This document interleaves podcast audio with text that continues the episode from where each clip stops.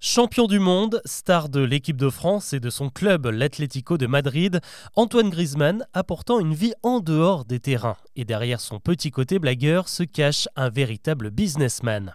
La preuve, cette semaine avec la plateforme Marketplace qui vient de lever la coquette somme de 20 millions d'euros. Un investissement largement gonflé grâce aux footballeurs très confiants dans l'avenir de cette affaire. Marketplace est spécialisé dans la revente de paires de baskets ultra rares qui s'arrachent chez les collectionneurs prêts à débourser des milliers d'euros pour des Nike ou des Adidas en édition limitée. Ce nouveau business vient ajouter une nouvelle pierre à l'empire Griezmann, qui s'étend aujourd'hui à de nombreux domaines, comme le commerce, le sport bien sûr, et même la restauration. Son vaisseau amiral est baptisé Amaro, sa société créée avec son père en 2012 pour gérer son image et ses nombreux contrats de sponsoring. Et progressivement, cette boîte lui a permis d'investir dans d'autres activités. Vous l'avez sûrement vu dans plusieurs pubs pour les paris hippiques. Eh bien oui, Antoine Griezmann est un véritable fan de courses de chevaux. En 2010, il a ouvert sa propre écurie qui compte aujourd'hui une dizaine de montures élevées pour la course et détentrices de nombreuses victoires.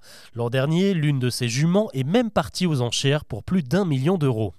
Parmi ses autres affaires, le footballeur a aussi placé de grosses sommes dans la société So Rare, une sorte d'album de cartes Panini en version numérique. On y achète des cartes à collectionner sous forme de NFT pour former des équipes qui sont ensuite classées en temps réel selon les performances des joueurs dans la réalité. Et ça marche extrêmement bien.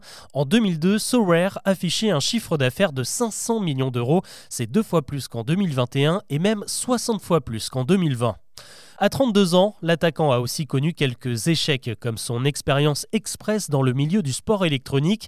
Avec son frère Théo, il a lancé sa propre équipe en 2020 sur des jeux comme Fortnite ou Rainbow Six, mais le timing n'était pas du tout idéal. La pandémie de Covid a mis tout le secteur à l'arrêt et un point final à Grizzly eSport en 2021. Ça n'empêche pas le champion de savoir rebondir, on le voit aujourd'hui avec les paires de basket, ou encore il y a quelques semaines lorsqu'il a levé 17 millions d'euros avec un certain Lionel Messi pour lancer une toute nouvelle chaîne de fast-food espagnole.